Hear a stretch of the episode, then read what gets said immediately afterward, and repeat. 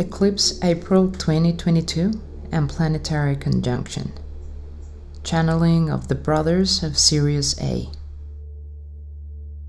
This time of planetary conjunction is important because space time portals open in this galaxy.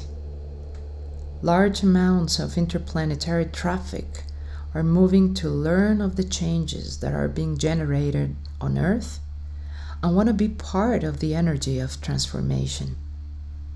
Ships from other galaxies and parallel universes arrive to strategically position themselves to witness the quantum leap of planet Earth. Also, sightings will be easily witnessed.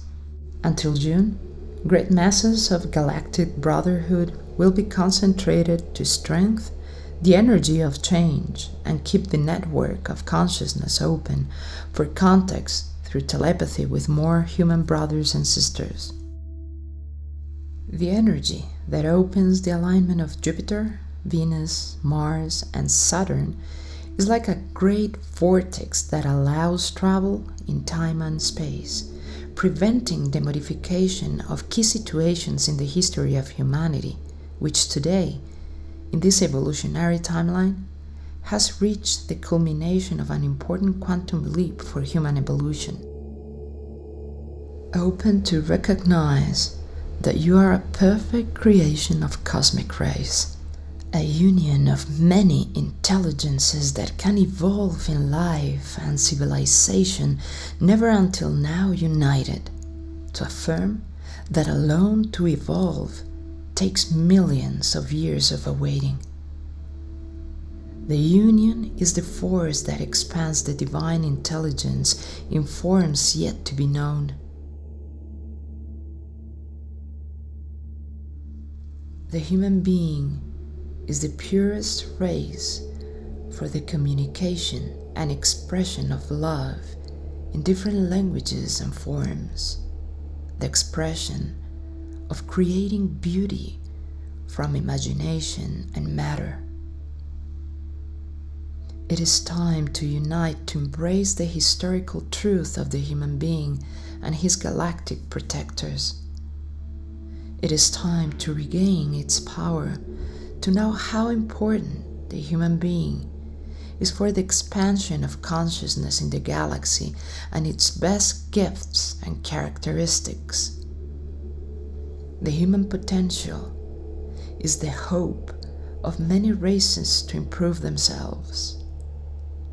It is the birth of the human being from the shell of his own power, strength, and importance for the whole universe. Evolution cannot happen from the inverted, hidden, and blind memory violating the right to know one's own history. This time has come to an end, and now portals are opening that support the strengthening of the timelines so that the human being aligns where he deserves to by the divine right to continue the assigned destiny. Open your heart and minds to receive and connect with the galactic brotherhood that for so long has waited to embrace this moment. Open your space to put together the missing pieces of the puzzle of history. We will be in the firmament of the stars, activating telepathic and light communication with our brothers.